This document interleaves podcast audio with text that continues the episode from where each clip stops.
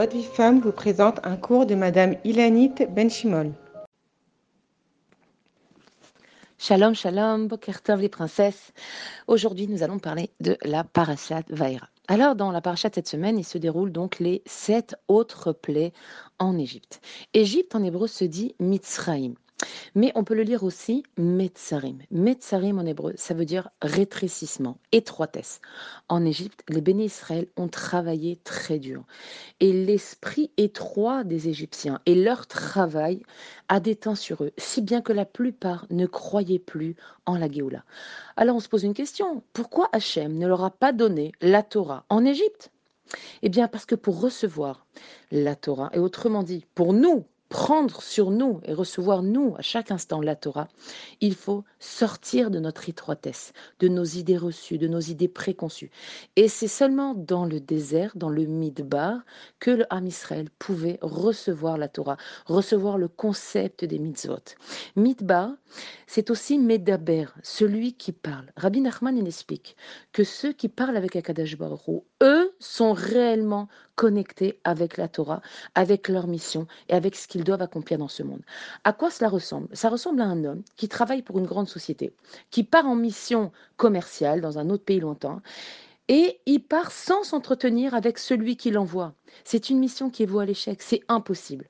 Celui qui se tourne vers Akadash Baruch celui qui garde sa lui, il a pu sortir d'Égypte et l'Égypte qui est la dimension, donc cette sortie d'Égypte, c'est la dimension du miracle, c'est la dimension du Nes. A priori, jamais les bénis n'auraient pu sortir d'Égypte, vu la puissance égyptienne, vu le degré d'impureté dans lequel ils étaient tombés et vu leur faiblesse. Et c'était mamache mission impossible. Et pourtant, Moshe Rabbeinu a travaillé dur pour redonner espoir et émona au béni Israël. Et seulement un cinquième est sorti d'Égypte. Il faut comprendre que dans l'épreuve, et chacun vit son esclavage personnel dans toutes les générations et chacun à son niveau. Et c'est pour cela que la sortie d'Égypte est mentionnée dans toutes les tfilotes jusqu'à aujourd'hui. Parce que chacun de nous, il attend et il doit vivre dans ce monde Saïd Siat Mitzrayim personnel.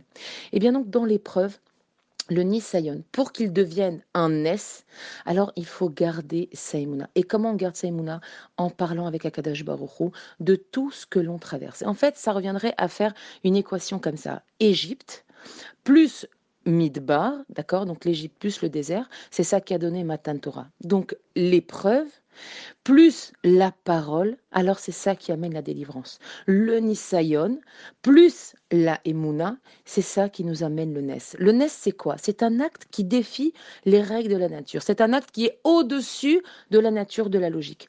Quand on est dans les Metsarim, quand on est dans les trois thèses, dans les Tsarot, Metsarim, c'est aussi Tsarot, d'accord, les épreuves, et que l'on se connecte à Boréolam avec Emouna, alors l'épreuve, le Nisayon, disparaît et s'accomplira pour nous C'est pour cela que les Égyptiens souffraient des macotes et pas les bénis.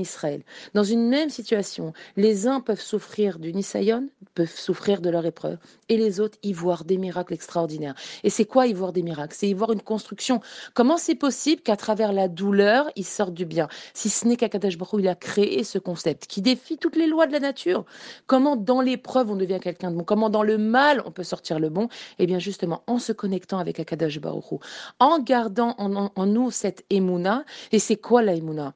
C'est accepter a priori quelque chose qui n'apparaît pas à nos yeux comme quelque chose de normal, mais les mafréas, en, a posteriori, quand, l'épreuve est passée, là on se rend compte que c'était bon pour nous. C'est ça l'aïmouna, c'est fermer les yeux et croire que ce qui nous arrive, c'est bon pour nous. Alors Bezrat Hashem, que nous méritions toutes et toujours de vivre auprès d'Akadash Baruch Be'emuna ou Bebitachon, et que nos épreuves du quotidien, nos nissionot, se transforment en Nissim Bezrat Hashem. Amen Kenny Je vous embrasse à toutes et je vous souhaite un Shabbat Shalom Mevorach.